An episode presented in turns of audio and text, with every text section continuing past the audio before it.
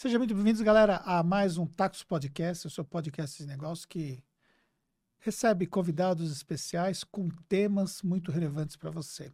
E antes de mais nada, né, antes de falarmos né, sobre o nosso tema de hoje, eu quero dizer para você né, que não está inscrito no nosso canal, que se inscreva no nosso canal e que já deixa aí o seu like para esse podcast, porque com certeza ajuda que esse conteúdo chegue para mais pessoas. Né?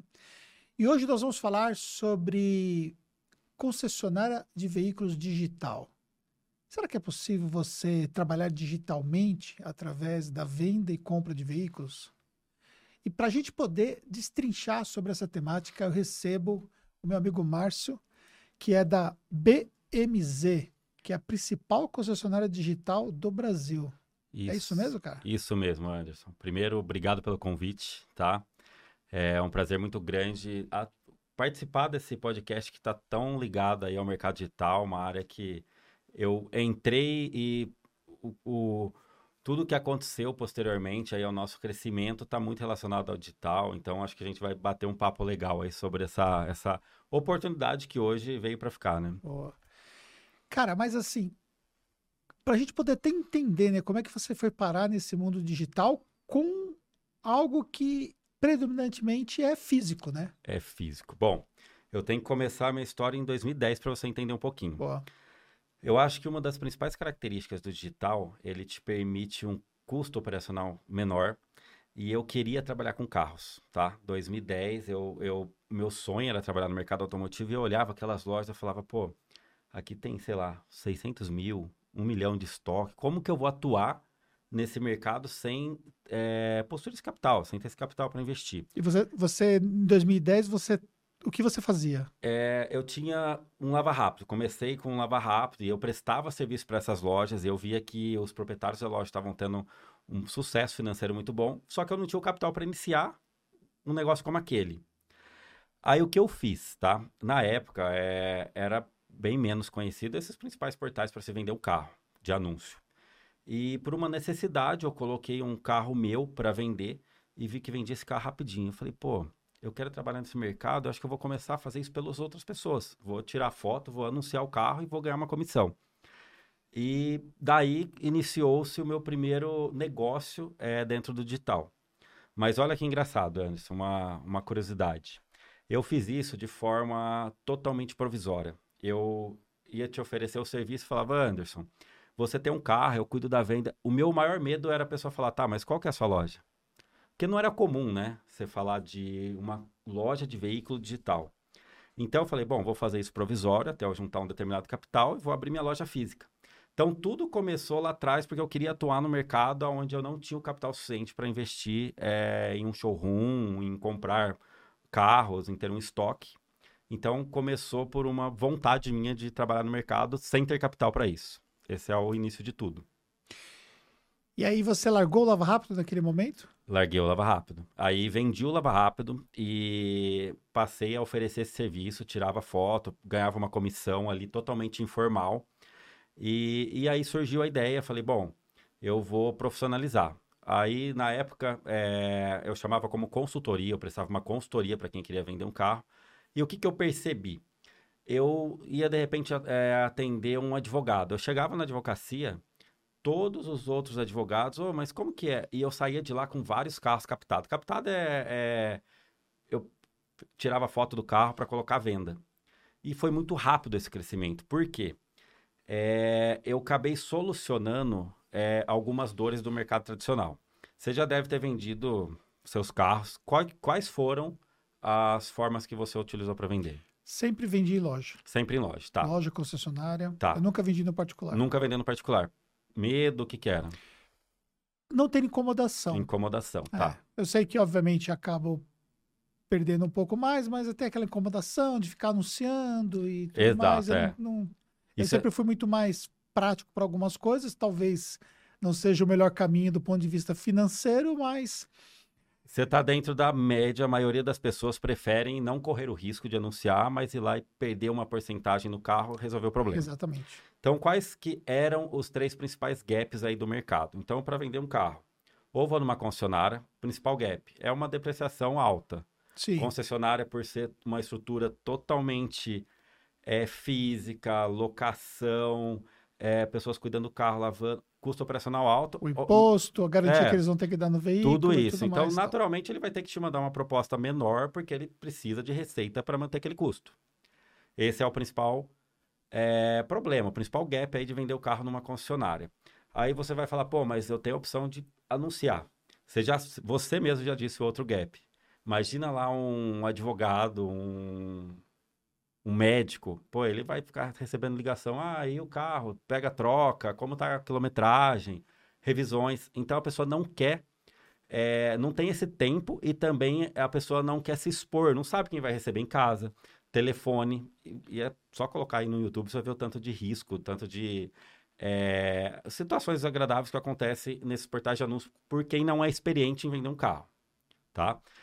E a terceira forma é eu colocar meu carro consignado em uma loja. Mas o principal gap, pô, eu fico a pé até aquele carro ser vendido. Pois é. E essa... Normalmente a pessoa tem aquele carro só. Tem aquele carro, exatamente. É uma venda mais lenta, porque o dono da loja prioriza vender o estoque próprio. Então, esses principais gaps, é... eu falei, bom, eu tenho que solucionar, tenho que pensar numa alternativa. E quando a gente fala de compra de veículo, é a segunda é, maior compra que o, o, brasileiro faz. Primeiro é a casa, né? Casa. E depois é o veículo. Perfeito. E todo mundo sabe, brasileiro é apaixonado por Objeto carro. Objeto de desejo. Objeto de desejo. Ele troca o carro a cada um ano e meio, em média, certo. ele está trocando o carro. O que, que a gente entende? Bom, precisamos esticar um tapete vermelho, dar um baita de um atendimento para esse cara, para fidelizar, e que não é o comum das lojas. É... O mercado tradicional de loja ele é um mercado que hoje todo mundo tem medo de ir lá vender o carro numa loja, que não é uma concessionária. Ah, não, eu tive uma. Comprei um carro, tinha sinistro, era de leilão, ou vendi um carro, começou a chegar multa. É uma dor clara. Todo mundo, você deve ter conhecer alguém que já vendeu e teve problema com loja de carro. Sim. Aí a gente falou, bom, como que nós solucionamos? Eu não posso ter uma depreciação abusiva no carro do nosso cliente, então eu tenho que ter um custo operacional menor. E aí foi quando a gente é, decidiu, né, estruturar um modelo é, home office. Então, uma concessionária digital, que, em um resumo, Anderson, o que, que, o que, que a gente faz? É, é uma imobiliária de carros. A imobiliária ela não investe no imóvel, ela vai lá, tira fotos do imóvel, administra toda a venda, cuida de toda a parte jurídica então, hoje, o nosso trabalho é esse. Eu vou até a sua casa, até seu trabalho, tiro todas as fotos profissionais do carro, te ajuda a precificar esse carro e eu administro a venda. Então, você vai ter custos. Somente se o carro for vendido, que é uma porcentagem bem menor do que uma concessionária. Você não vai se expor, porque todas as ligações, as propostas, eu administro, eu só vou ligar para você e falar, Anderson, na sexta-feira eu preciso que você deixe seu carro aí limpinho, eu vou apresentar para um cliente. Eu chego aqui primeiro, aguardo o cliente e eu vou lidar com ele. E depois a gente cuida de toda a parte burocrática, né? Pagamento, contrato, isso de forma totalmente profissional, que também o particular ele não costuma conhecer é, esse procedimento. Então hoje a gente solucionou aí os principais gaps do mercado com essa estratégia. E também, né, quando a gente decidiu entrar no mercado de franquias, nós permitimos que outros empreendedores por, é, passassem a, a, a, atuar no mercado automotivo sem ter um grande capital, que foi a minha situação lá atrás. E o que acontece? Você tem uma base de veículos dentro do seu no, no, seu portal? Como funciona isso? Isso, isso. Na realidade, hoje nós atuamos através do mercado de franquias, tá? Então, nós temos 420 franqueados aí espalhados por todo o Brasil. Qual que é o, o, o, o trabalho? Como que é o dia a dia do nosso franqueado? Ele se relaciona e ele capta pessoas que querem vender o carro. Quando ele coloca um carro dentro da nossa plataforma, todos os outros franqueados podem comercializar. Então vamos supor, se você hoje me pedir aqui um Renegade branco, a diesel, talvez eu não tenha no meu showroom, mas o meu franqueado de Ribeirão Preto tenha. Então eu posso comercializar esse carro. Então hoje a gente criou um estoque unificado de toda a rede e claro, todo carro ele passa por um procedimento, por uma vistoria, a gente tem todo um processo ali bem seguro para quem quer vender e para quem quer comprar o carro. Complexo isso, hein? Complexo, complexo.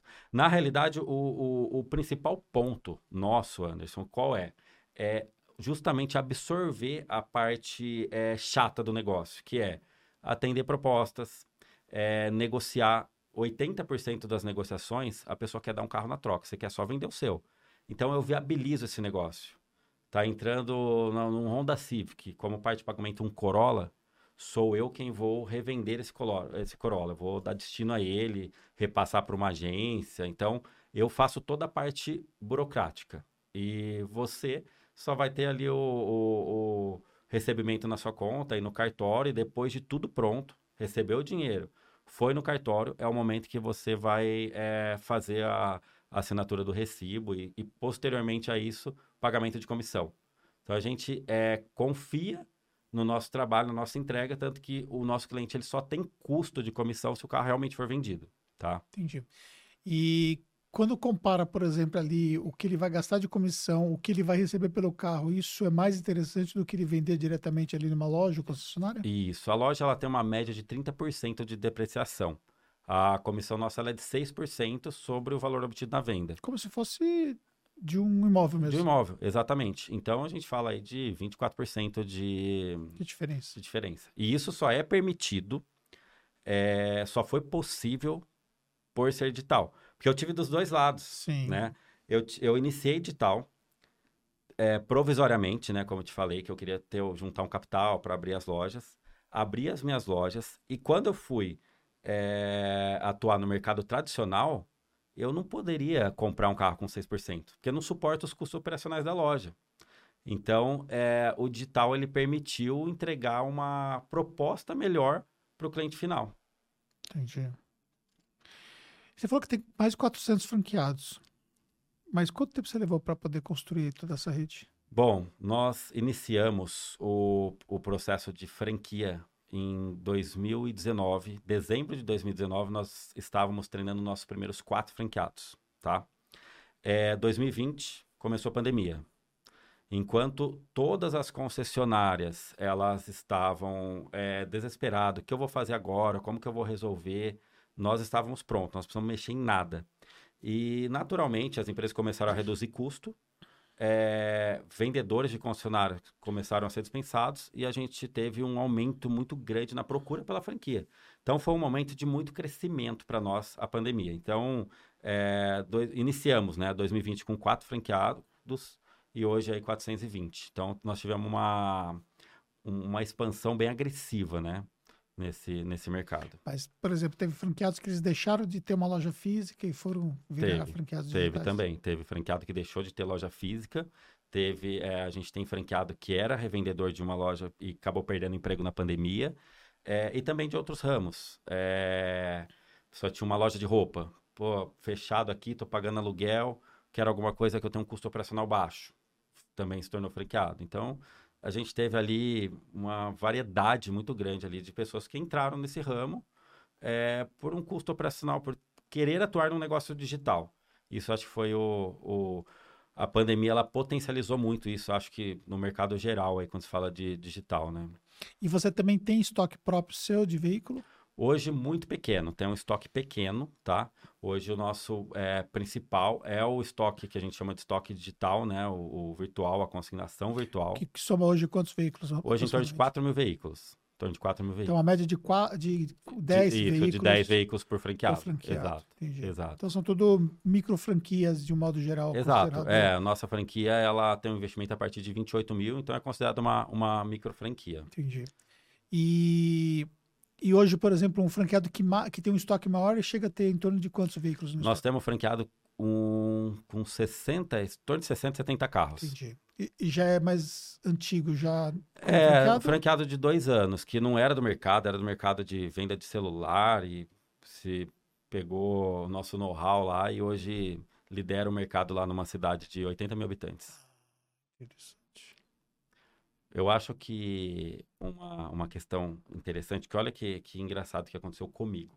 Então, na época, eu fazendo isso de forma é, provisória, de forma digital provisória, tive lá meus, minhas receitas, consegui abrir as minhas primeiras lojas. E quando eu olhei para trás, Rodrigo, em 2017, eu falei, pô, a, a, o mercado automotivo ele tem uma, uma característica que, assim, ela não é uma profissão regulamentada. Quando você fala de corretor de imóvel, é o... É o Cresce ou Suzep? É o... Cresce. Cresce. De seguro, Suzep. Suzep. E o vendedor de veículo, ele simplesmente ele acorda e fala, pô, agora eu vou vender carro. Ele não tem regulação, regulação nenhuma. E eu percebia que todo dia um amigo meu, não, ó, tô fazendo negócio com carro, intermediação, tô fazendo isso. Eu falei, pô, é, aquilo que eu fazia lá atrás tá potencializando, só que qual que era? Eu via umas vantagens que eu falei, bom, eu tô aqui como loja física perdendo cliente, por quê? Eu tenho que pagar menos no carro do particular. É, esse intermediário, ele vai ter uma proposta melhor, porque a porcentagem dele é baixa por conta do custo operacional. Mas, por outro lado, ele não dá garantia, ele não tem responsabilidade nenhuma. Foi aí que eu falei, bom, eu vou juntar minha experiência lá de trás, é, vou pegar esse, o que falta, né? Que eu preciso entregar segurança para esse cliente que está comprando. É, é, ter uma, uma plataforma, um sistema onde eu tenha um processo bem definido, que todo mundo seja atendido com a mesma segurança, da mesma forma. E aí eu comecei a pesquisar um pouco fora do país. E eu vi que Estados Unidos, Austrália, é, já atuava bastante com esse, com esse perfil de autobrokers, né? Que são os corretores de veículos. E me pesquisei bastante o mercado, fui morar um pouquinho na Flórida, me aprofundei lá. E aí juntei aquela minha experiência de 2010. É, eh, comecei a estudar bastante sobre o mercado de franquia, que eu não conhecia franquia. Fiz meu primeiro curso, segundo. E aí nós nos tornamos a primeira rede de concessionários digitais do Brasil, né? Então nós hoje existem outras marcas de concessionário digital, outras franquias é, dentro desse segmento, mas nós fomos ali é, os pioneiros, né, Entendi. dentro desse mercado. E pensando do ponto de vista de tecnologia, você você tem esse banco de dados, você criou um sistema para isso? Como que funciona? Isso, exatamente. Eu não sou do mercado de tecnologia, tá? Mas eu tive que me adaptar. Hoje a gente tem uma estrutura de TI é, para criar banco de dados, para a gente criar estratégias, porque qual que é o, o, a evolução, Anderson, que o mercado automotivo teve nos últimos 30 anos. Antes, a gente falava de classificado, era lá o jornal. E o que, que evoluiu somente? O classificado ele ficou digital. Então, o que são lá os portais? Onde eu chego, ponho um filtro lá, que era o, Corolla, ano, range de ano e tudo mais. A única evolução é, foi digitalizar o classificado. E aí a gente entendeu que, pô, vamos melhorar, vamos entregar mais. A gente percebeu todos esses gaps e, e passamos a, a, entregar uma solução onde você vende seu carro sem ter dor de cabeça nenhuma. Então a gente teve que criar sistema, porque o, o nosso franqueado, vamos por agora, eu tenho um franqueado em Curitiba é, fazendo uma venda.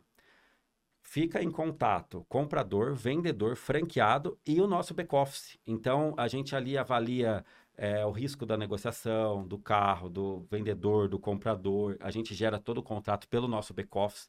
Então, para tudo isso funcionar, a gente teve que investir em tecnologia, se aprofundar em tecnologia, né? Inclusive, vocês fazem financiamento também? Financiamento. A gente gera financiamento com todos os bancos. É, damos até dois anos de garantia em todos os carros vendidos. Então, quando a gente fala de garantia, é um benefício para quem está vendendo, que eu vou agregar valor no seu carro. E, e principalmente para quem está comprando, que tem esse benefício, né? E como fica, por exemplo, a questão é, do, da remuneração que o franqueado recebe? Por exemplo, se você tem uma relação entre os dois franqueados. Entre os, o comprador e o vendedor. Isso. Tá.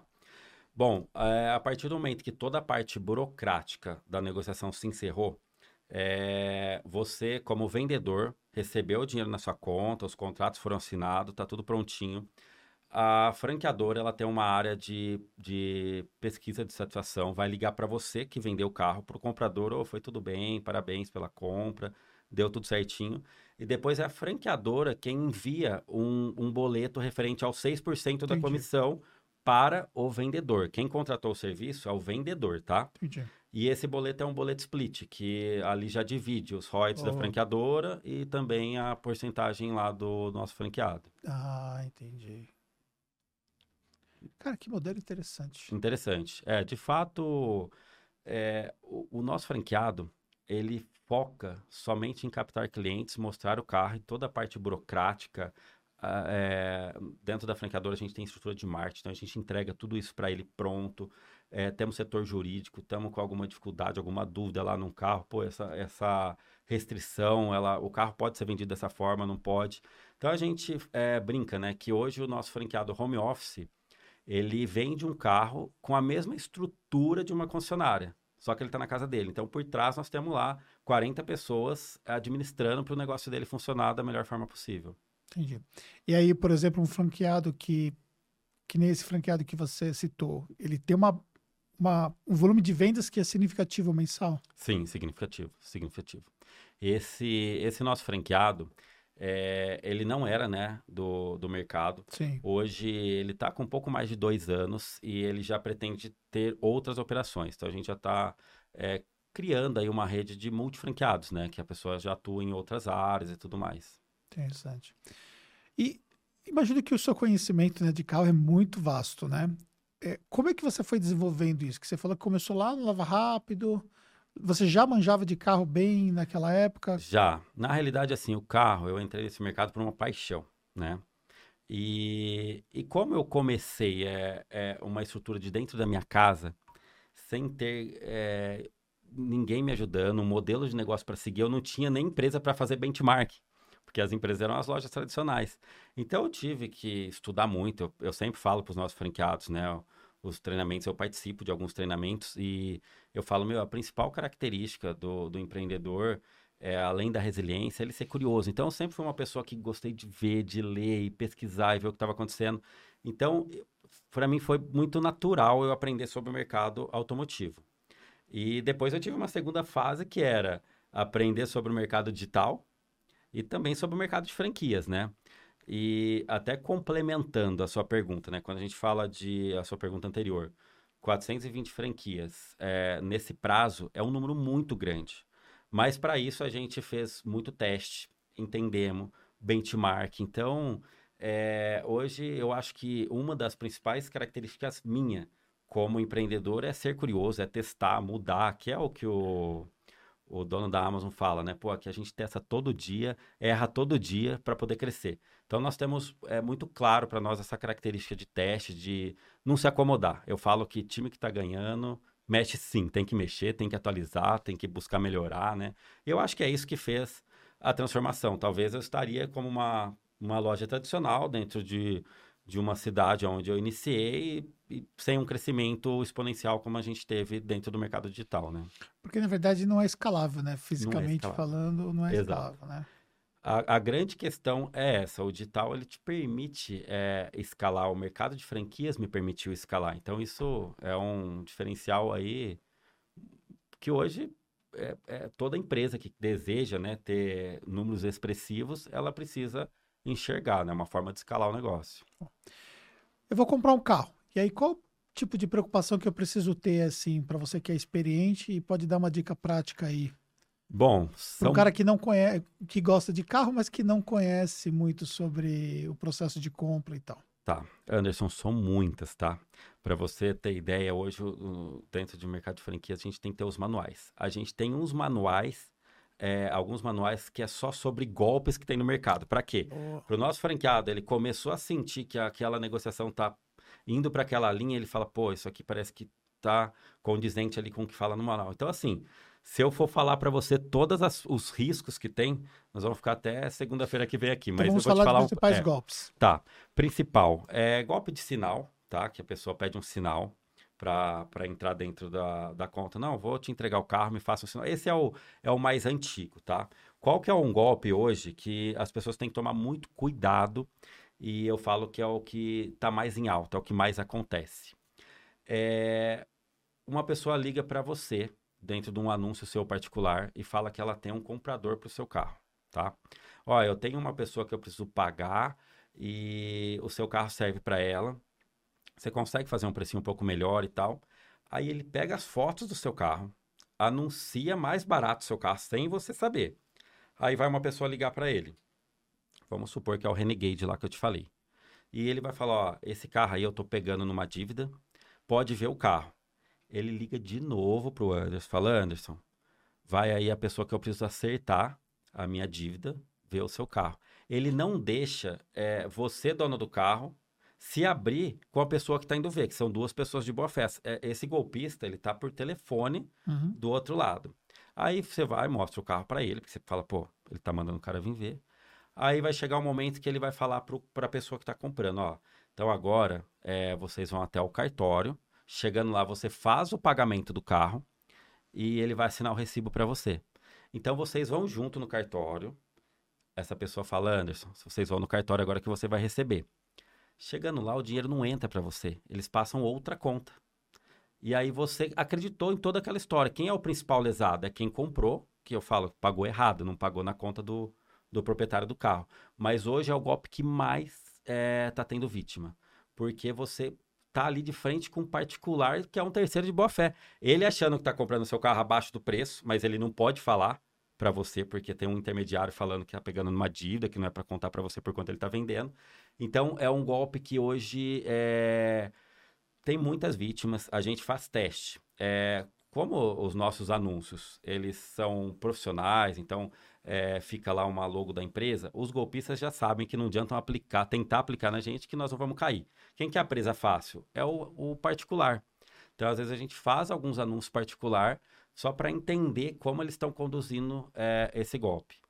É, quando a gente fala de principal dica, é, para quem quer comprar um carro com segurança, eu sempre falo, é a principal, mas é um conjunto de fatores, tá? Não é só ela não, não, não te tira do risco, 100%. É sempre pagar na conta do proprietário do veículo. E o que mais acontece é o carro é seu, paga no nome da sua esposa. Isso daí, assim, é o primeiro item que, pô, eu vou pagar na sua conta. E normalmente essa pessoa que tem essa conta, na verdade, é também ali uma pessoa que é um laranja. É, nesse caso do golpe, sim. É um laranja. É. Quando você se tocar e fazer um boletim de ocorrência, vão bloquear a conta dele, mas o dinheiro já não está lá e esqueça. Isso aí eu falo porque eu já vi muitos. Porque casos. eles vão trocando as contas. Vão trocando, é, vão trocando. Então isso é muito comum. Esse tipo de golpe hoje é, é o que está em alta aí dentro do, do, dos classificados. Você anuncia um carro. O cara, você já viu gente perder valor muito alto? Muito, 200 mil. É, eu tive um cliente que ele se aventurou. Ele estava, inclusive, ele, ele, morava em Mogi Guaçu. Eu sempre cuidei das vendas do carro dele. Ele colocou, ele mudou para São Paulo. Ele colocou o carro dele à venda e ele teve problema. Ele perdeu 80 e, 87 mil. Ele colocou o carro à venda. Ele caiu exatamente nesse golpe. Então, assim, o dinheiro não entrou para ele. Mas ele já havia preenchido o recibo em nome do, do terceiro de boa fé e o carro entrou com bloqueio. Tá lá na justiça até hoje para ser resolvido. Mas é muito comum, Anderson. Eu canso de ver ali, é impressionante. Num caso desse aí, o cara, tipo assim, não conseguiu pegar o carro, mas o cara conseguiu pedir o bloqueio. Exato, é, ele bloqueia. A, a maior parte dos casos desse golpe, o carro é bloqueado. Porque são duas pessoas que estão no. Sim. Os dois, eles são vítimas. Os dois são vítimas, os dois é. se ferraram, né? Se ferraram. É... Porque o outro cara não consegue vender de novo. Não não recebeu o dinheiro, ficou com o carro bloqueado, e o outro não Exato. consegue pegar o carro, e o outro está com o carro e, está com o carro bloqueado. Exatamente, seja, exatamente. Que rolo. Isso, isso acontece. Existe também é, muito, né? Carro dublê. Então, muito cuidado com isso. A própria vistoria. Hoje você tem aquelas empresas que fazem vistoria. A vistoria, ela é hoje um mecanismo seguro? Não mais. Não mais. É. Não é, não é mais. É impressionante, né?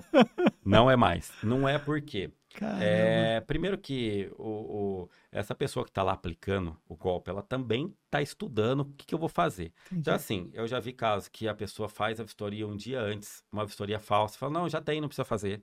Entendi. E a pessoa cai. Mas também ela é... fala, seu, ela diz o carro está vistoriado. Isso, exato. Entendi. E também situações em que o, o carro ele leva numa vistoria e o funcionário lá foi comprado Entendi. pelo golpista e sai um laudo que na realidade você está. O caso, o caso da vistoria falsa é até é fácil de entender como a pessoa cai nesse golpe porque ela vai economizar, né? De uma economizar, certa forma, né? Exato. E assim, tem outros que é, é, quase que assim, a sua chance de não cair é, é muito pequena, tá? Porque tem um, um, um que esse para nós é novo, tá? Foi uma situação que a gente fez um teste, anunciamos um carro. Não, esse foi uma compra a gente viu carros anunciados que a gente falou, pô, essa mesma região, e hoje a gente faz tantos testes, que a gente sabe até o DDD onde tem mais golpe, que é DDD 17, tá? 17? DDD 17. Que região que é 17? Eu acho que é São José do Rio Preto, aquela região. Entendi. Eu não sei se. É... Mas há tempo, não é de hoje, não. Há, há, há sei lá, três, quatro anos, é, a gente acompanha e vê que ali é, é bem comum. Ah. E tinha um carro anunciado com um valor abaixo de mercado e falando: bom, vamos fazer um teste. É, eu tenho os áudios, tá? Se você ouvir o áudio do, de uma mulher falando do, do, da negociação, meu, é assim, uma coisa absurda. Você fala, meu, nunca que isso é um golpe. É muito perfeito, é muito é profissional ali a forma que eles atuam. E aí a dica que eu dei, não pague na conta. Por que, que eu falei que você não está 100%? É, nós fizemos um teste, a pessoa passou a conta de quem era o proprietário. Então imagina que o, o carro está no nome de José Luiz, passa os dados da conta e nós falamos, ó, só vamos pagar na, no proprietário. Tá lá, CPF, com, bateu com o documento, José Luiz. E aí nós falamos, bom, vamos fazer um sinal. lembro que ela pediu 15 mil de sinal. E aí nós falamos, não, nós vamos fazer mil reais só. E nós fizemos os mil reais. Porque falamos, bom, vamos entender é, até onde vai chegar. Fizemos os mil reais na conta da pessoa. Por um momento eu falei, pronto, puta, não era golpe. Eu, eu fiquei assim, Anderson, é, meu, num dia inteiro eu falava, é golpe? Não, não é golpe, tá muito perfeito, não é golpe. O dia inteiro. Até, aí fizemos o sinal e continuamos a conversa. Qual era o combinado com a suposta proprietária? Amanhã nós vamos aí então para ver o carro. Chegou a noite, é, chega uma mensagem para mim. Meu marido teve um princípio de infarto, estou no hospital. A hora que chegou essa mensagem. Aí gente... você falou, golpe. É, porque eu já conheci um que, fe... que teve o mesmo caminho. Entendi. Marido ir pro hospital. Aí eu falei, putz, era... eu tava em casa, falei pra minha esposa, é golpe. Ela falou, putz, você tem certeza? Eu falei, é golpe. Mas vamos lá, vamos seguir o fluxo. Falei, pô, tudo bem. Só pra dizer, se não fosse golpe, você ia pegar o carro mesmo. ia, ia pegar, ia pegar. Esse carro a gente estava buscando e falando, bom, vamos aqui, mas ó, tá com esses indícios. Entendi. É natural, né? Você coloca um carro à venda abaixo do mercado, um monte de gente vai procurar o carro, aquele carro vai ser vendido. E aí eu confesso que eu falei, bom, ora, compramos o carro, é real.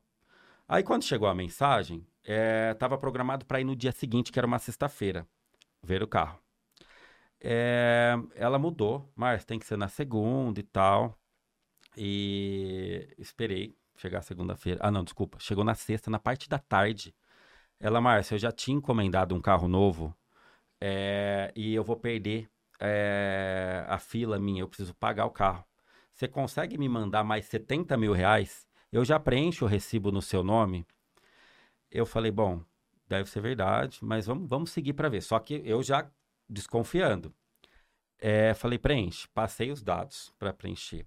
A pessoa me mandou uma foto da tela do comprador entrando dentro do, do, do sistema do Detran para fazer o preenchimento do recibo, tá? Ela realmente entrou dentro desse sistema, ela tinha acesso à, à, à proprietária real daquele veículo para entrar. Me mandou uma foto, ó, tô preenchendo. Passou ali, sei lá, umas três horas, ó, oh, Márcio, tá corrido tal, mas eu vou no cartório, eu já te mando reconhecido firma. Aí ela umas quatro horas da tarde, me mandou reconhecido firme. E eu falei, ó, me manda reconhecido, que eu já te coloco aí os outros 70 mil. Mandou reconhecido.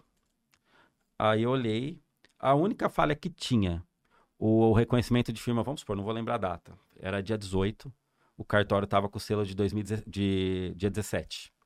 Aí eu falei, pô, é golpe. O selo do cartório tem o número do cartório, telefone. Uhum. Ligamos no cartório, meu, não foi aqui. Aí a gente falou, bom, é fraude. Mas assim, olha o que aconteceu, olha que engraçado. Aí falamos, bom, vamos lá fazer o boletim de ocorrência. É, fizemos. Coisa de 30 dias depois, eles me ligaram de volta. Tinha mais três vítimas que caíram no mesmo golpe, naquele mesmo anúncio. Um deles é esse caso aí de 200 mil. De, colocou 200 mil. É muito real, Anderson. É muito real. Você não tem noção o quanto é real é real ao ponto de que eu passei por uma situação, quando eu não era digital, de estar indo comprar o carro, fui para uma cidade, chegou lá, que é a história do, do hospital. É, a pessoa me ligou, falou, Márcio, meu marido foi para o hospital, não sei o que, eu vou pedir para o motorista te levar o carro. Esse motorista levou o carro. Eu vi o carro, o carro estava com 4 mil quilômetros, perfeito. E ele falou, ó, fala com ela, que ela está numa correria, está preocupada com o marido dela. Falei com ela por telefone, falei, viu, como nós vamos fazer? Ele, não, leva o carro já, leva o carro, depois você me paga, eu não consigo ver nada agora. E eu falei, poxa, o que, que eu vou fazer? Eu peguei e falei, bom, então vamos. Deixei um cartão lá com, com o motorista, ela demonstra para uma pessoa é, não experiente, Anderson, que aquilo é uma, é uma situação, você fala, pô, a pessoa é uma pessoa do bem, tá confiando, ela me entregou o carro. Me entregou um carro ali sem dar um real. E deixei o cartão da empresa. É, passei para minha esposa, na época ela cuidava da parte financeira. Falei, ó, nós vamos fazer o pagamento, ela vai me passar os dados da conta, nós vamos fazer o pagamento. E aí eu estava na, na estrada, ela passou os dados, eu encaminhei para minha esposa e daí eu reparei, falei, pô, mas o documento está no nome tal e a transferência está sendo para outro nome. E para mim, para eu não, não ficar cuidando, eu falei para minha esposa cuidar. Então ela ficou em contato com essa mulher. E quando eu passei os dados, eu falei para minha esposa, não paga o carro. Ela, mas por quê? Falei, viu, não paga, tá estranho, não paga o carro. Ela queria pagar, ela brigou comigo. Vou pagar, a pessoa tá no hospital, não sei o quê. Nessa hora, eu desconfiei, passei num posto de guarda com o carro, expliquei tudo que estava acontecendo com a área dublê que eu tava. Ah, Você acredita? Então, assim, ó, a pessoa chega a te entregar um carro para te passar credibilidade para você pagar. Minha esposa teria pago. Com certeza. Ela E- brigou comigo. E esse carro que era dublê ficou apreendido naquela... Ficou apreendido na mesma hora. Então, assim, ó. Mas de quem, no final dos contos, era esse outro esse carro? Esse carro é, é- é- o dublê. é, imagina que roubaram um carro como o seu. Sim. Eles vão fazer uma réplica do seu carro. Eles vão Certo. colocar, vai estar no seu nome o carro. O seu carro está na sua garagem, mas eles roubaram igual e colocaram lá a placa como seu. Então, assim, o carro não é roubado. Você vai puxar o documento, ele consta como um carro normal, como o seu. Só que... Eu só que um- teria que ter pago na sua conta. Por que, que eu falo para Ela não pagar estava em te, ela tava te vendendo um carro do- é, roubado que era dublê de, Que era dublê. De um. Então, assim, de eu um teria, carro, é, de um carro legal. eu teria que ter pago na conta do Anderson. Eu, eu evitaria esse risco, Entendi. né? Porque, se eu pagar na conta do Anderson, o carro tá no nome dele. Ou seja, no final das contas, o que acontece? Beleza. Você ia pagar, mas você ia ficar com o carro. Só que o carro que você ia ficar era um carro roubado. Quando eu fosse fazer a transferência, já ia falar, ó, o chassi aqui tá adulterado, está adulterado, eu ia perder ali. Ia descobrir um pouco pra frente da viagem, chegando em casa. Então, assim, Caramba. e era a mesma história. Eles criam essa questão aí do. é, tem meu marido infartou para você se sensibilizar e tal. Então, assim, é muito. É perfeito. É uma coisa impressionante. E esse caso anterior que eu tava contando, que eu paguei na conta. Esse aí eu falei que eu paguei na conta final. E os 70 mil que ela pediu ia para a mesma conta. Esse caso, assim, foi o que mais me surpreendeu. Por quê? A pessoa, ela faz o dublê do carro, ela rouba um carro igual ao seu, tá? Coloca lá uma placa igual a sua, e aí entra uma questão também do digital. Ela foi lá abrir uma conta no. Era no Mercado Pago, se eu não me engano, com os seus dados. Ah, Então eu paguei pra você, mas você não sabia da existência daquela conta. Entendi. Você acredita? Então, assim, é, meu, tem golpe de todo jeito, que tá cada hora mais profissional. Então, é, eu, eu falo lá, né, que assim, pelo tom de voz, pelo meu, meu conhecimento, pelo meu feeling, quando a condução que a pessoa leva ali, eu já falo é golpe. Então, eu tenho, eu criei, né, esse, esse feeling. Mas o particular, meu, vai Cai com fácil. tudo. Muito. Mas muito. aí, vamos falar um pouco sobre essa questão do tom de voz que você citou. É, o que, que você identifica, por exemplo, ali na fala da pessoa que dá indícios de um golpe? Nossa, é uma série de fatores, tá, Anderson? Mas assim, ó, até a forma que a pessoa começa a oferecer. Eu tenho, depois eu vou te mostrar. Quando eu fiz um anúncio de um carro particular, para ver como que as pessoas iam me chamar, é, eu tenho conversa ali que a pessoa me chamava e falava, viu, você é golpista. E a pessoa já parava de responder. Por quê? É, a pessoa que quer realmente comprar um carro, é, ela, ela tem as perguntas certas. Ela vai perguntar, por exemplo, é, se o carro teve retoque. E aí, o que, que eu costumo fazer? É, eu, eu devolvo uma pergunta para a pessoa que eu vou sentir ela. Vou, vou te dar um exemplo aqui, tá? É, uma vez foi uma pessoa que queria comprar uma. Era uma Z4, uma BMW Z4 minha. E ele comentou: Ah, eu vendi uma Mercedes, uma SLK. Sabe qual é a SLK? Sim. Mercedes, dois lugares. Eu devolvi na hora. Eu falei: Ah, a sua era quatro lugares ou dois? Quatro. Falei: Putz, é golpe. Já, porque Porque assim, o cara tá mentindo. Então, é, não é só o não que é a o- pessoa não- fala. Eu, a eu pessoa nunca ter- vai cometer um erro desse se não ela teve uma vai, SLK. Não vai. Então, assim, você começa a fazer alguma. Ah, mas que cacetinho. Então, a pessoa. É, é, eu, eu, eu sou estratégico na, na, na pergunta. Eu tenho uma estratégia ali que eu vou sentir se ela tá falando a verdade ou não. Então, a pessoa, ah, não, fui ver uma. Ah, e por que, que você não gostou? Ah, era gasolina. Às vezes o carro nem existe a a versão ali, a gasolina. Então, é, é muito a minha condução. Eu conduzo a conversa para sentir aquela pessoa.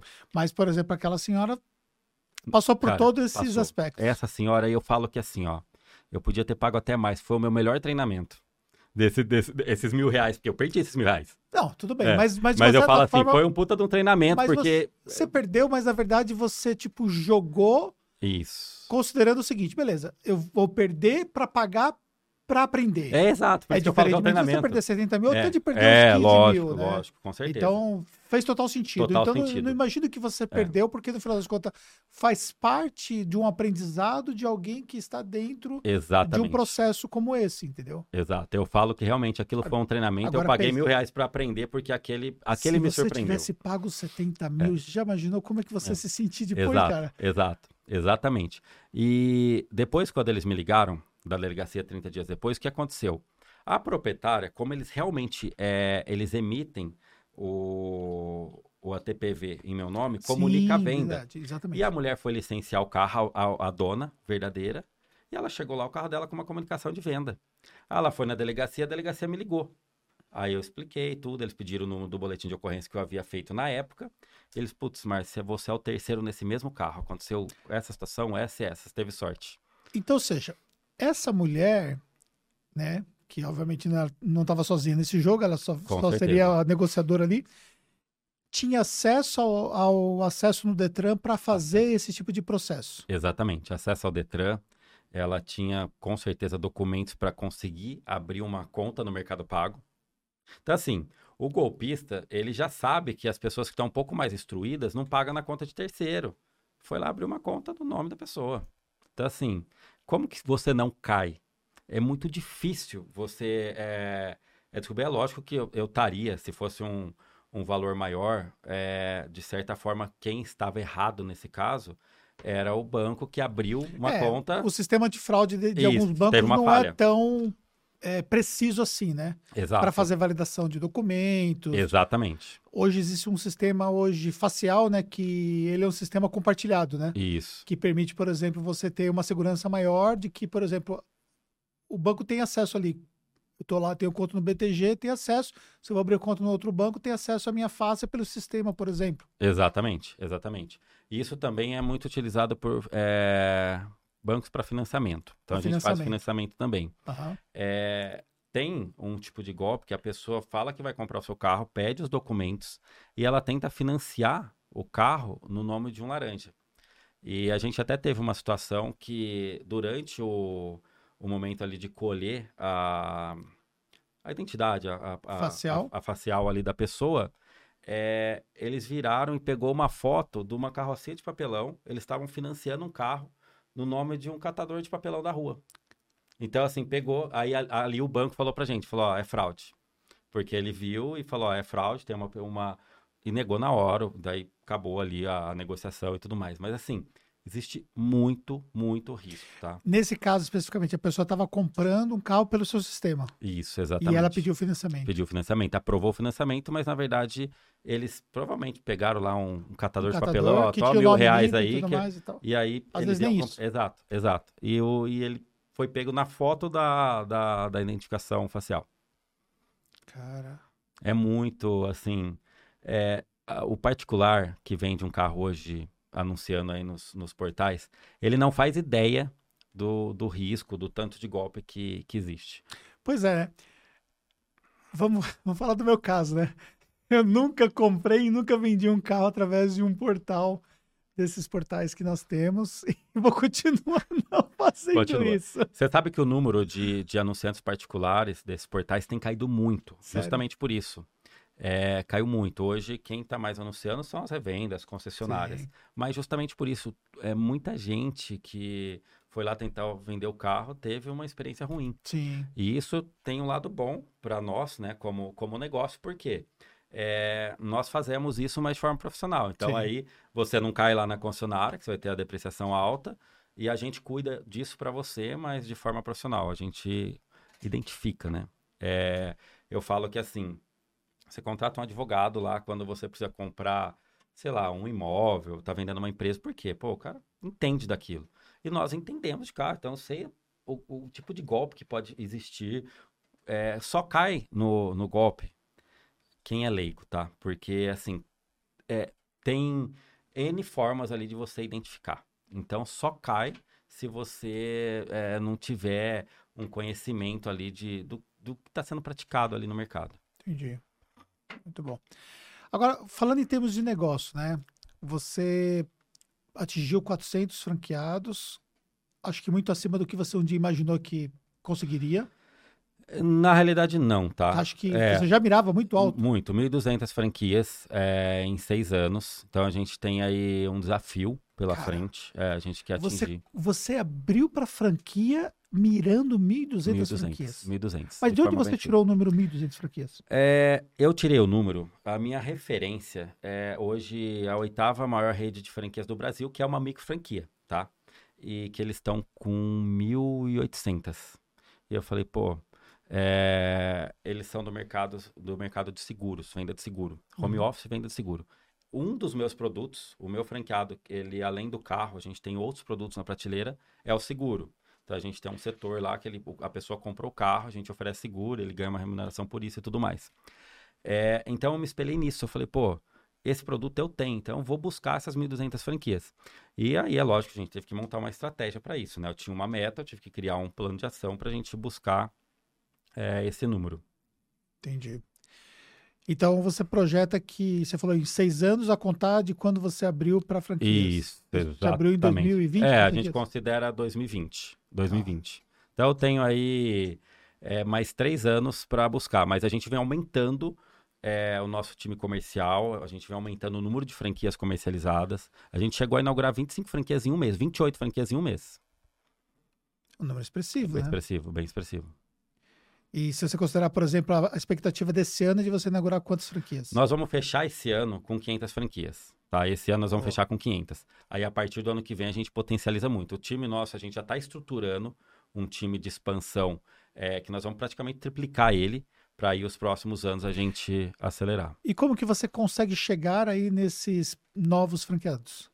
A gente trabalha hoje a captação de novos franqueados através de tráfego, tá? Então a gente gera conteúdo, investe bastante em tráfego e isso é a nossa principal estratégia de captação de novos franqueados. Bom, tal qual nós estamos fazendo aqui nesse momento, né? Exato. Falando sobre tudo isso, explicando. Eu não conhecia sobre o seu negócio, passei a conhecer e muita gente que não conhecia que está assistindo o podcast ou né, os conteúdos todos dos cortes, passa a ter acesso, né? Passa a ter acesso, é. Eu, eu, eu falo que o que me permitiu entrar no mercado automotivo foi ter essa ideia de fazer isso de forma digital.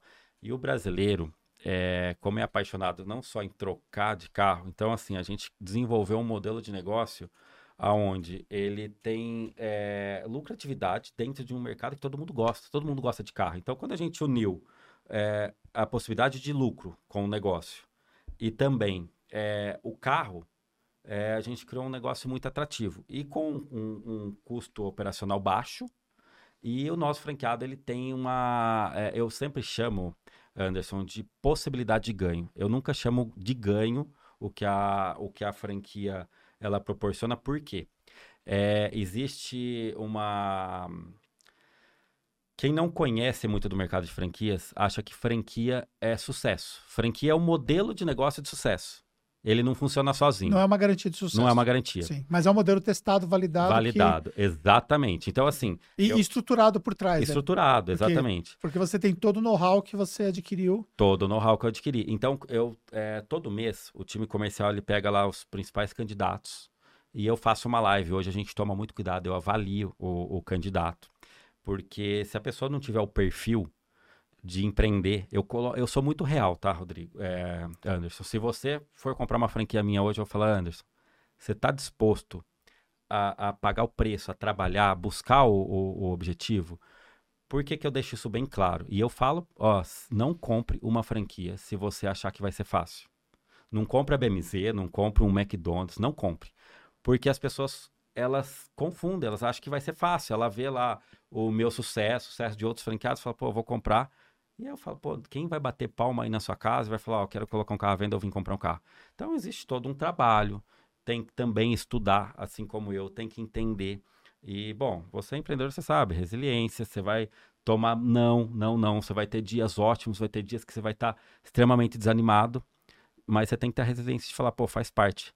Eu mostro para o franqueado, né, aquele gráfico do, do sucesso do empreendedorismo, que é a expectativa e o da realidade. E, a, e aquilo é a pura verdade para mim. Eu acho que empreender tem o seu, o seu bônus, que é o principal, mas não pense que é fácil. Por Sim. isso que eu sempre chamo de possibilidade, porque vai depender de você. E dentro do perfil, né? Você falou sobre o perfil empreendedor, mas ele precisa ter uma veia também de vendedor para fazer sentido? É recomendado. É, a gente prepara, tá, o, o nosso franqueado. Então, quando ele inicia, depois do momento de implantação, a gente entra num treinamento técnico, que é como precificar um carro, como ver uma documentação, como é, fazer um test drive, precificar. E aí depois a gente pega muito na parte comercial, que é como atender, como prospectar e tudo mais, né? Como tirar boas fotos do, do carro, fazer um bom anúncio, como expor. Então a gente tem todos os manuais e o, o nosso treinamento de transferência de know-how, a gente traz muito essa parte comercial. Interessante. E uma outra pergunta também, né, do ponto de vista do negócio. Vou imaginar que eu tenho meu carro lá, eu quero vender meu carro. E eu tenho, na verdade, um interesse em um modelo de carro específico. Você consegue fazer essa conexão onde você vai encaixar a minha venda ali com a compra, ou você vai pegar o meu carro e vai primeiro fo- é, focar em vender para um outro, para Uhum. depois encontrar o carro que eu estou querendo? Como é que funciona essa dinâmica? Tá, nós temos é, as duas formas. Isso a gente entende a sua necessidade. Pô, ah, eu já quero, é meu aniversário daqui duas semanas, eu já quero trocar o carro. E aí a gente vai então tentar já fazer, viabilizar, repassar o seu carro para te atender dentro desse prazo.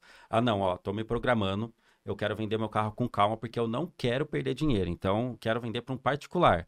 Aí a gente vai buscar Ah, primeiro vender. entendi, então, entendi. tem cliente que prefere é, já fazer o negócio rápido e tem cliente que fala, não, vamos vender com calma, depois eu, eu compro o próximo. É muito comum. Entendi. E a gente tem um serviço também que chama Car Hunter. É, você quer comprar um determinado carro, a gente busca esse carro para você, nós vamos lá ver o carro, ó, esse pode comprar, esse não pode. Qual que é o, o- o nosso grande diferencial, que não era para ser, tá? É transparência. Hoje o mercado, em geral, de seminovos, ele é um mercado que ele esconde.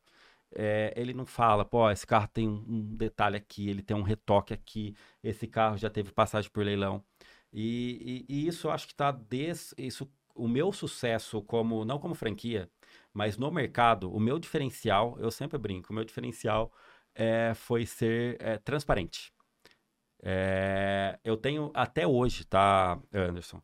Embora eu fico mais por trás da franqueadora, eu tenho clientes médicos lá da minha, da minha cidade, da minha região, que ele vai numa loja, ele vê um carro, fala, Márcio, vai lá e compra pra mim. E ainda ele quer pagar na minha conta. Não pode ser na minha conta, eu tenho Uhum. Mas ele quer que eu vou lá fechar o negócio pra ele. Por quê? É a confiança, ele confia em mim. Então, eu tenho muitas situações que eu não preciso nem ter o carro. Eu tenho o cliente e ele vai comprar comigo o carro que ele mesmo encontrou. Entendeu? Eu vou lá fazer a negociação com ele, ele paga a porcentagem, mas por quê? Ele quer ter segurança. Eu sou o advogado que vou chegar lá e vou falar, ó, esse carro tem isso, tem aquilo. Eu lembro que a gente vendeu uma. Eu vendi, né? Eu trabalhava sozinho nessa época. Eu tinha um cliente aqui de São Paulo.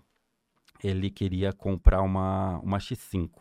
Cara, eu fui ver três X5. Eu lembro que a primeira, é, o cara tinha um- uma, uma lancha que ele puxava e tal. E aí ele, nós vimos um engate, viu uma lancha na garagem.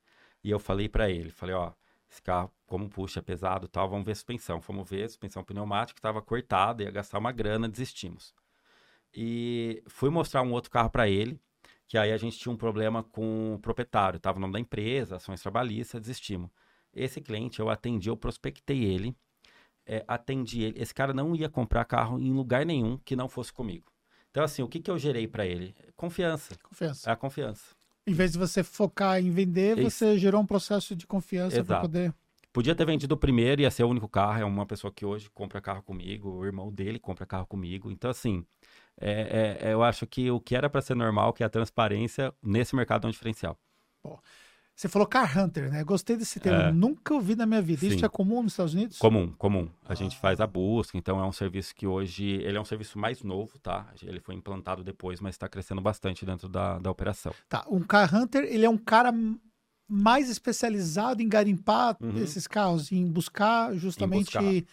o- aquilo que o cliente quer. Se eu quero, por exemplo, uma X6 preta, Isso. blindada. A gente vai não só buscar, como é, o nosso franqueado ele vai lá primeiro, vai ver se aquele carro tá bom, vai fazer todo Entendi, o laudo, vamos fazer todas as pesquisas. Aí eu vou te chamar, falar, Anderson, vamos lá ver o carro agora.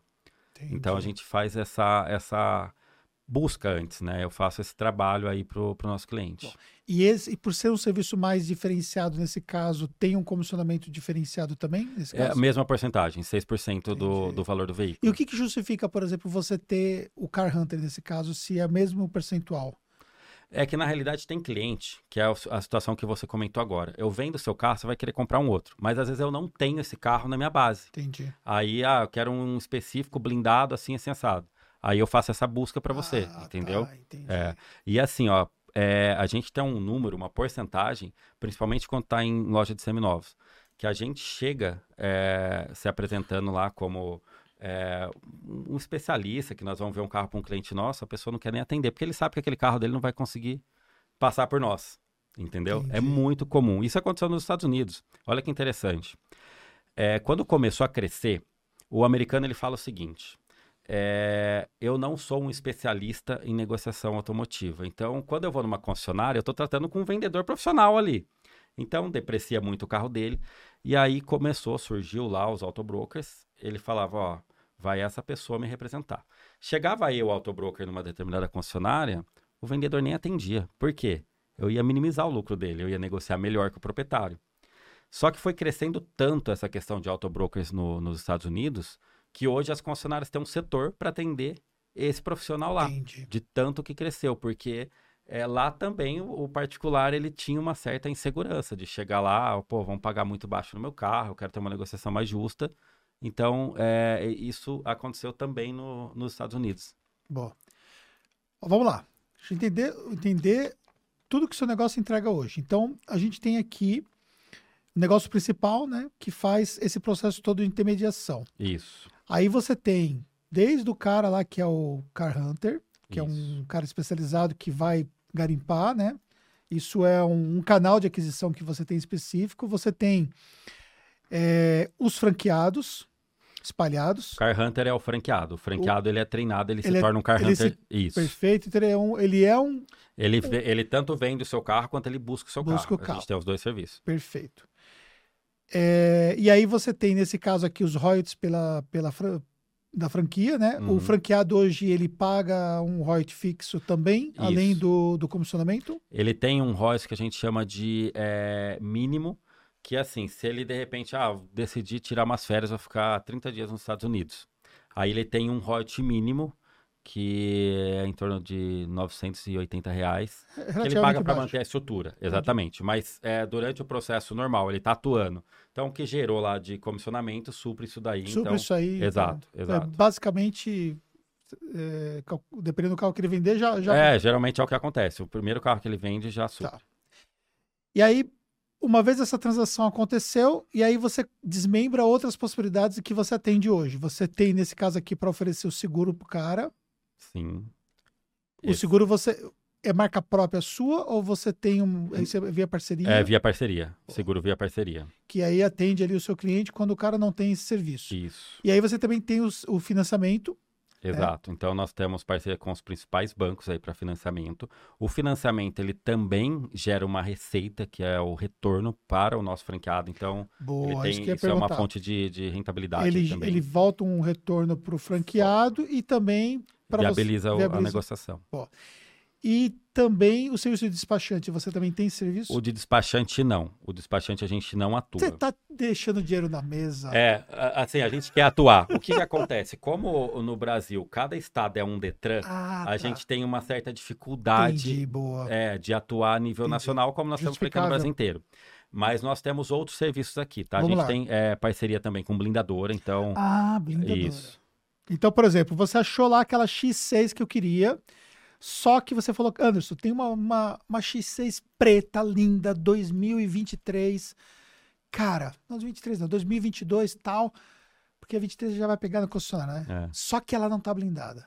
a gente E eu tem. falo, cara, eu isso. só vou aceitar se, se for blindada. Exato, a gente Aí tem você- essa você parceria, consigo é, te passar uma proposta, em muitos casos, melhor do, que você indo lá direto oh. na blindadora. E eu falo, só quero a hora que você me traz ela quando estiver pronta. Exato, é. Isso acontece. Você faz isso. Também. Boa. É, o, a nossa garantia de dois anos, ela é uma garantia terceirizada. Boa. A gente inclui uma garantia é, de alguns itens e ela tem alguns plus. Então, eu vou aumentando a quantidade de itens. Quando uma garantia eu... expandida que você oferece. Isso, que daí é um upgrade. Esse upgrade, eu como franqueado, eu te ofereço itens a mais por um, por um valor, então ele também vira uma. Um, ele é um produto. Um produto também. Exato. Então Como a garantia. É que chama isso aqui? Chama garantia, de garantia. Isso, garantia ah. estendida.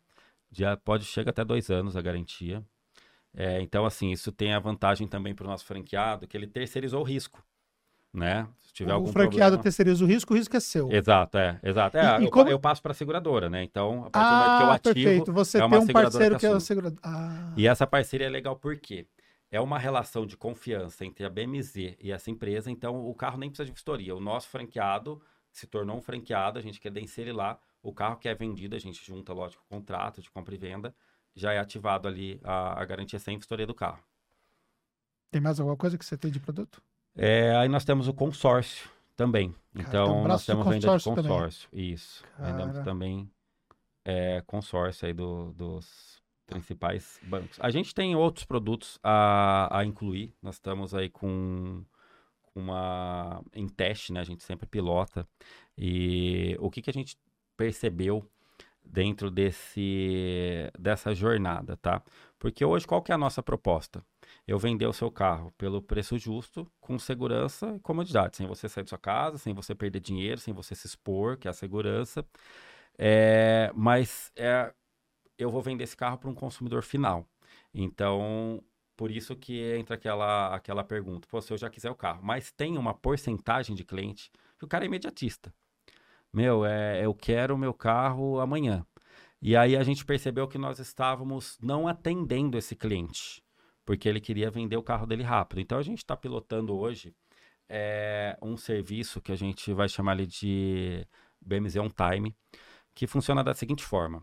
É, nós fizemos um estudo. A pessoa que quer, que deseja vender o carro, vamos supor que por uma necessidade, surgiu o terreno aqui do lado da sua empresa, você quer comprar, precisa capitalizar, precisa vender o carro, que é o primeiro bem que a pessoa vai vender, é o mais fácil de fazer dinheiro, o mais rápido. Essa pessoa, ela geralmente vai em três é, agências. Oh, você compra meu carro? Primeiro, ah, não, não estou comprando. O segundo, manda uma proposta. O terceiro, manda uma proposta. Ele tem poucas é, propostas na mão. Então, o que, que a gente é, desenvolveu? Uma cadeia, uma rede ali com mais ou menos 2 mil lojistas que são investidores, vão comprar esse carro. E, e, a gente vai fazer um breve leilão. Então, vamos supor, você quer vender ali o seu carro, ao invés de você ir em três lojas, é, você vai passar por um franqueado, ele vai fazer as fotos do carro, fazer uma vistoria, e eu vou colocar ali para duas mil pessoas é, disputar o seu carro. Então, muito provavelmente, é, por essa concorrência e pela quantidade de oferta que eu vou ter ali, você vai ter uma proposta melhor com o franqueado nosso, por conta dessa rede, do que você ir no, de loja em loja. Então a gente quer passar a atender essa, essa demanda também, essa pessoa que quer vender o carro. Porque o carro ele é uma moeda de troca, tem muita empresa. É, eu atendo uma empresa de corante de piso e as cerâmicas passam é, um monte de carro como forma de pagamento. E o que, que ele precisa fazer? Dinheiro. Então, esse caso, ele quer vender o carro na hora. Entendeu? Então a gente está pilotando e muito provavelmente é um, é um, um, produto, um serviço que a gente vai lançar agora no segundo semestre. E como funciona essa questão da logística desse carro que está no outro estado, enfim? Tá. Isso aí é, é bem. É, uma, é a forma convencional, tá? Por quê? Hoje a pessoa. É, o carro, ele, ele não fica mais local. A pessoa atravessa o país para comprar um carro. Porque o que acontece? 70% das pessoas, elas saem da casa delas com a opinião formada sobre qual carro quer. Não sei se já aconteceu com você. Antes, é, as lojas físicas, elas tinham que estar lá numa baita de uma avenida para chamar atenção, porque o cara passava, parava o carro, entrava na loja, oh, deixa eu ver, deixa eu ver. Hoje não, a pessoa, é, ela faz uma pesquisa na internet, eu falei a porcentagem errada, tá? Foi para 83% e ela fala, pô, eu quero comprar uma S10 cinza automática LTZ 2014 com tantos mil quilômetros. Então ela só vai atrás desse carro. É o que ela quer, ela já tem a opinião formada. Só que às vezes ela não vai achar facilmente esse carro. Exatamente. Então, assim, ela busca é, esse carro online. Ela vai lá buscar é, esse veículo de forma digital. Então, hoje, é, a, a, loja ela não precisa mais ter um ponto estratégico. Tanto que aqui em São Paulo, eu tenho vários amigos que eles locaram um, uma sala comercial de um prédio e 30 vagas na garagem lá no subsolo. Não precisa de disposição. Eu não preciso estar com o carro exposto, tá? É, isso mudou muito. Por que, que eu cheguei nesse, nesse ponto, tá? É, como a pessoa tem a opinião dela formada sobre qual carro ela quer, cara, ela atravessa. Eu vendo, sou de Mogi cidade com 140 mil habitantes. Da minha loja, já vendi Ferrari, já vendi Lamborghini para fora, para Bahia, para Curitiba, para São Paulo. Então, assim, a pessoa atravessa o país. E o cara compra uma Ferrari sem ver? Eu, a Ferrari eu não vendi sem ver. Não, desculpa, vendi uma Ferrari sem ver. Vendi sem ver, uma, uma F355. Isso foi. Nossa, eu tinha. Faz uns 10 anos mais ou menos. Eu vendi, inclusive, para Curitiba, foi sem ver. E qual foi o carro mais caro que você vendeu sem ver, tirando a Ferrari?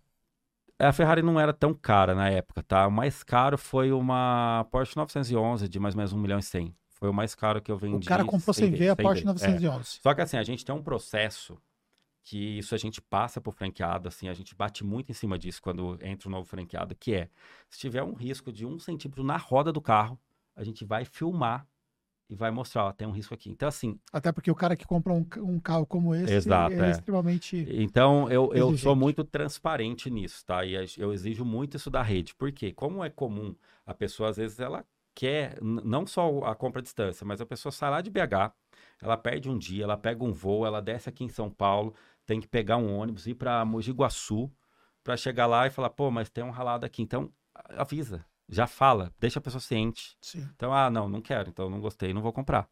Então a gente tem muito essa política que é a, o que eu te falei, que é a transparência. Então por isso que a gente consegue vender. Eu acho que passa confiança, sabe? Sim.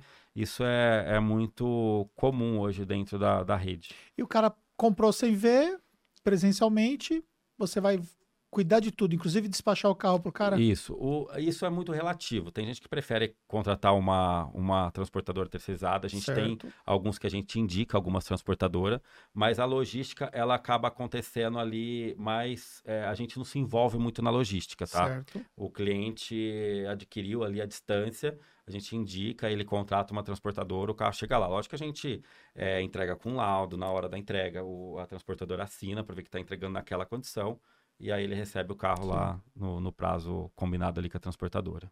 Cara, incrível, né? Incrível. Mudou muito o mercado. O mercado automotivo está numa mudança muito grande, tá? Muito grande. Assim, é... de pandemia para cá, é... surgiu, assim, várias empresas é... para atuar no, na, no, no digital de concessionária. Pandemia, olha o que aconteceu na pandemia. Comecinho nosso. E, naturalmente, as lojas tradicionais ficaram lá fechadas, né? É, a gente teve lá aquele momento que lacrou tudo, parou tudo. Então, a pessoa que tinha lá, sei lá, a loja de roupa, ela precisava de grana, queria vender o carro. Os concessionários tudo fechado. Ela ia onde? No Google. Vender meu carro. A gente já estava lá. Então, assim, eu tive um aumento muito expressivo ali é, de pessoas querendo colocar o carro à venda enquanto as concessionárias estavam lá tentando contratar ainda, sei lá, um, um WhatsApp por robô, um robô, alguma coisa simples. E a gente já estava todo preparado. Então, eu consegui, a gente criou um protocolo para usar máscara, para atender esse cliente e tal, fazer as fotos do carro. A gente continuou atuando normalmente. Tivemos ali, potencializou muito a quantidade de pessoas que queriam contratar o serviço. Os dois, né? As pessoas que queriam a franquia e também as pessoas que queriam utilizar o serviço. Então, isso é, potencializou demais. E, e hoje é muito nítido para mim quando eu saio em uma, uma avenida. Antes você passava, pô, você via aquela concessionária um quarteirão inteiro da, sei lá, Volkswagen, Chevrolet, um quarteirão inteiro. Hoje você percebe que elas estão menores, tem a Jeep junto, elas estão diminuindo. Por quê? Não faz sentido, ela quer diminuir o custo operacional. E o nosso modelo de negócio, eu vendo o seu carro enquanto você está usando. Você está indo trabalhar, seu carro está à venda comigo. Uhum. Eu não preciso ter uma estrutura, deixar o seu carro parado, investir no seu carro. Ou está na minha garagem. Exatamente. Então, é, quando eu falo de custo operacional, a loja tradicional ela não tem benefício fiscal nenhum. Então, assim, você imagina que eu tenho lá, sei lá, no meu estoque 4 milhões de carros. Vai chegar no final do ano, eu tenho 4% de PVA ali para pagar, uhum. com os carros parados. Então, se você for lá vender um carro para mim em novembro, eu já vou colocar isso na conta. E a própria transação também, você vai ter que fazer todo o pagamento dos impostos baseado na transação. Todo, isso, exatamente. Enquanto você é um intermediador. Intermediador, exatamente, eu presto serviço. É isso que acontece. Então, assim, viabilizou custo, eu te entrego uma proposta melhor no seu carro, eu te entrego uma solução mais atrativa. Então, é, eu acho que a, o, um tá, dos fatores, além de toda a estratégia que a gente teve para o crescimento da rede, para esse é, para essa expansão aí agressiva, é, a gente realmente atua num mercado que ele é muito lucrativo. Nós resolvemos várias dores do mercado e, e um mercado com muito potencial. Pô, todo mundo gosta de carro, a indústria é, automotiva ela representa mais de 20% do PIB. Então, assim, nós estamos num mercado muito bom, onde eu consegui solucionar principais, os principais gaps. Então, é, para o cliente é bom, para a pessoa que queria atuar ali, empreender, ela passou a, a, a, poder atuar sem muito risco.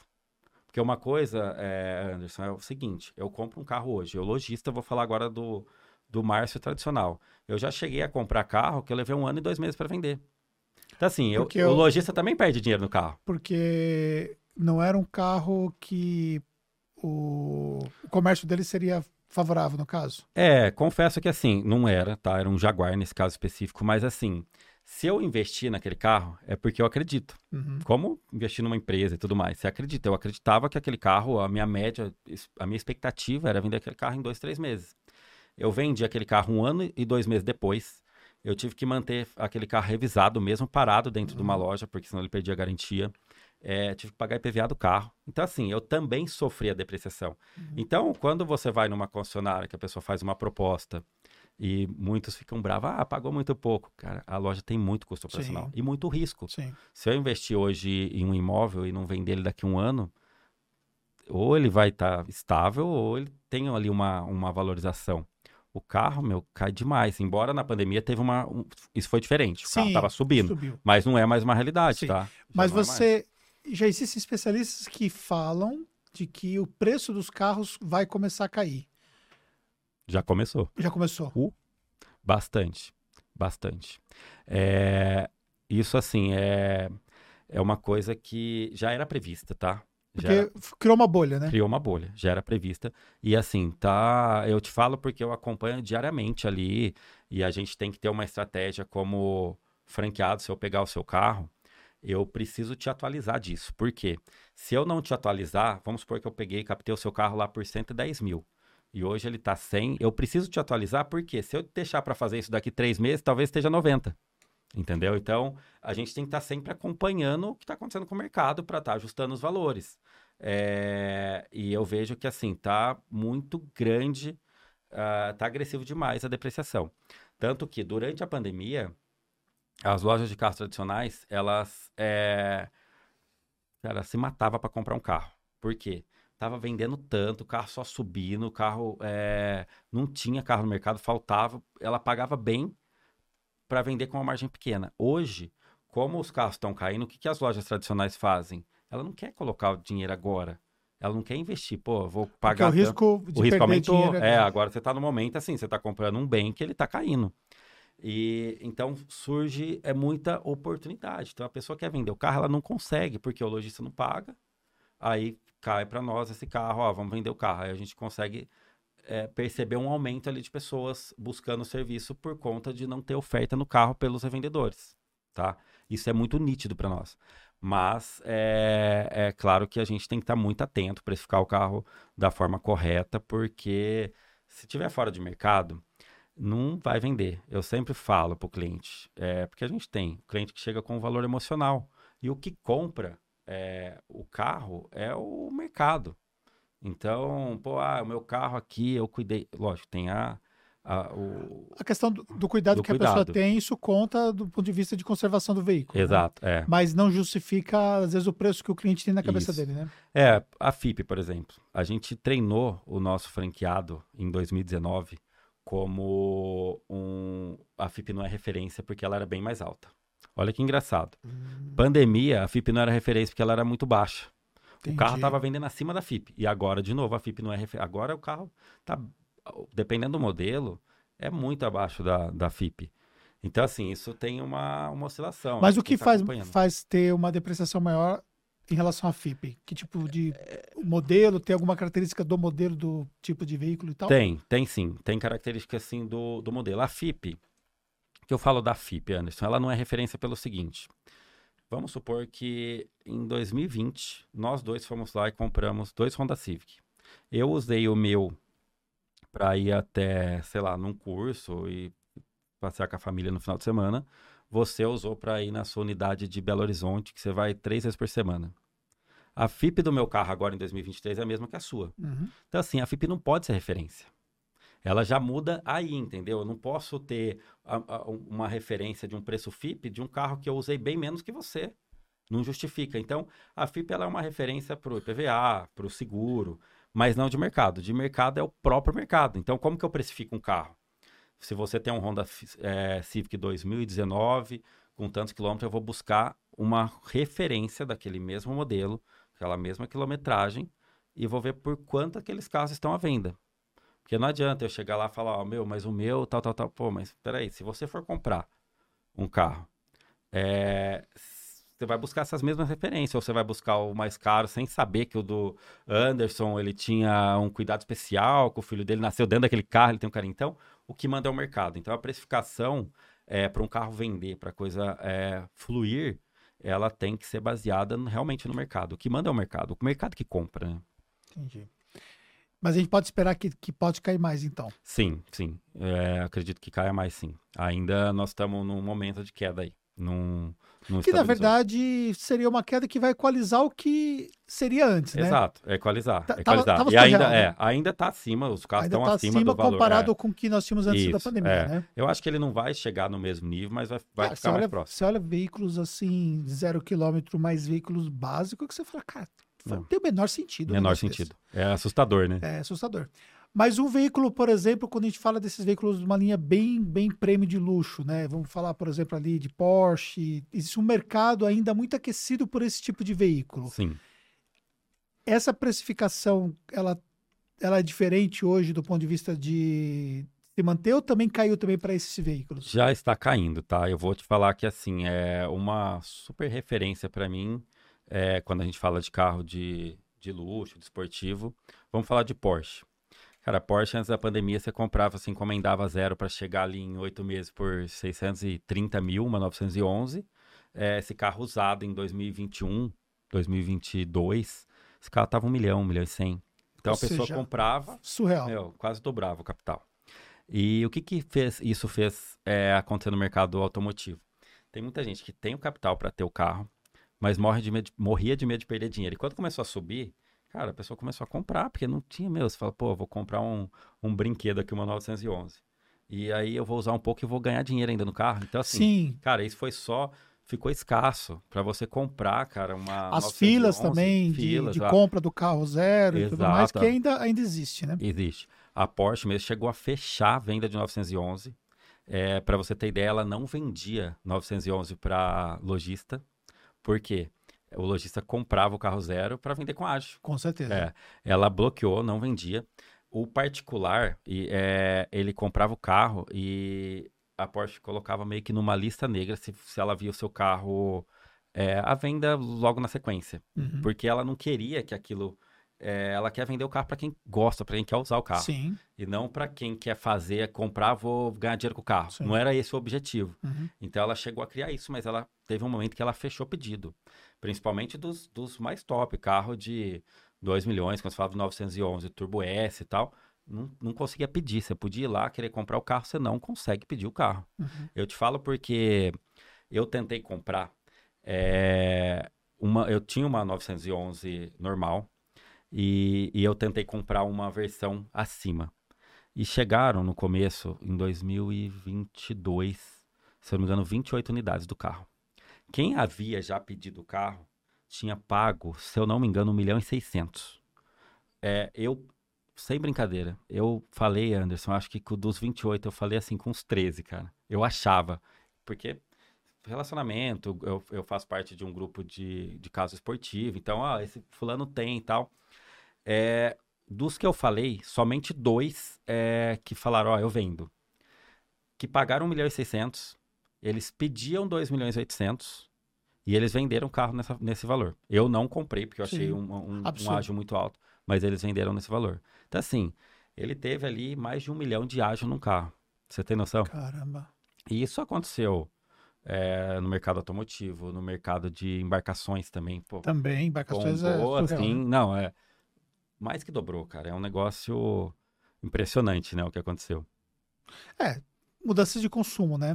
Que hoje também tá mudando de novo, né? Então, Mudando de novo. é. Acho que entrou também um pouco é, dessa questão. A pessoa tinha, pô, pandemia lá no auge, perdendo amigo e tal. A pessoa falar, pô, tenho dinheiro, não realizei meu sonho, vou, vou, vou fazer isso. Vou então, fazer acho que isso isso. também potencializou. Ou arrumar alguns brinquedos também que ele pudesse também. Exatamente. É, que a pessoa ali, por exemplo, com capacidade financeira fora do comum, que sempre viajava para o exterior, fazia cinco viagens por ano para o exterior, de repente o cara não podia fazer mais nada. Podia fazer nada. É, Então vou comprar um barco, exato. É, o barco, cara, o barco virou uma coisa assim. comprar uma lanche. surreal, porque o barco eu falo que é o, o único brinquedo que você podia viajar. Você, não, você Isso, tava total. ali é, isolado de certa forma. Então, cara, bombou. Eu lembro que eu vi uma matéria é, de um pedido de um barco de 18 milhões, que o, o primeiro da fila recebeu uma proposta de 3 para passar o lugar, de um barco de 18 milhões. Pra passar o lugar. É, 3 milhões para passa, deixa eu pegar o próximo aí, ficar na fila. E o cara negou. É, eu gosto muito de embarcação, acompanho muito, então eu tô sempre lendo sobre isso. E eu falei, pô, não é possível. E aí eu ia acompanhando os valores das embarcações e realmente assim, cara, do- dobrou, dobrou, dob- no mínimo dobrou, né? E no dia a dia, fora né, do, do trabalho, você também está envolvido com algumas coisas. Você falou do clube de carro que você participa. Isso, é, que é clube de carro esportivo, a gente faz alguns en- encontros e tal, então é, é um dos, dos meus hobbies, né? Pô, é da Porsche mesmo. É, na realidade é, é São toda a marca, é toda esportivo, marca. é. Esportivo de modo geral, legal. Esportivo de modo geral. Aí vocês fazem passeios. Passeio, pega, vai para um restaurante, então são eventos que acontecem todo mês, uma vez por mês. Pô.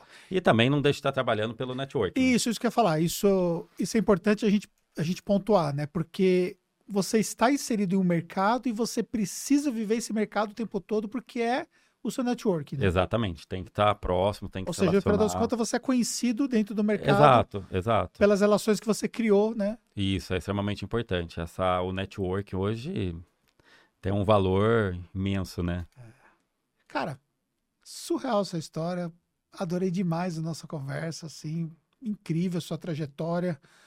É uma pessoa que saiu de lavar carro Lavar carro.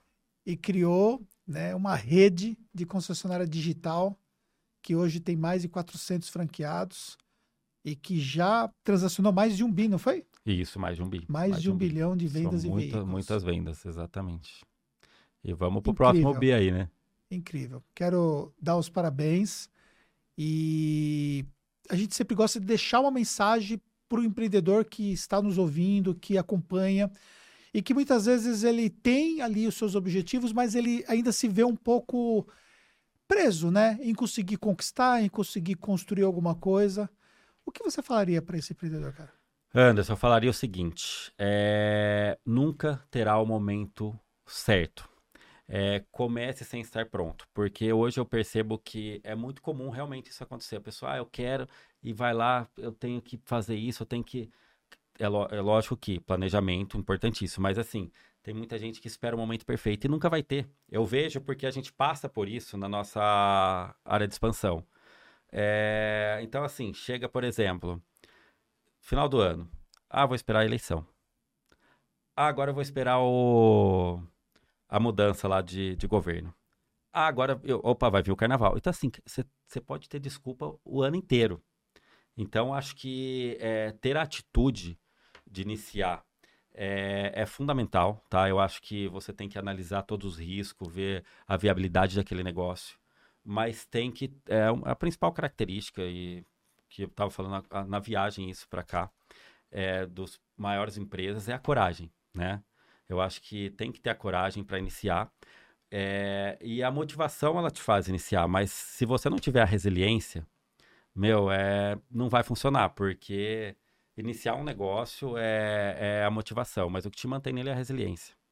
Eu, só para a gente finalizar, a historinha rapidinho, tá? Aham.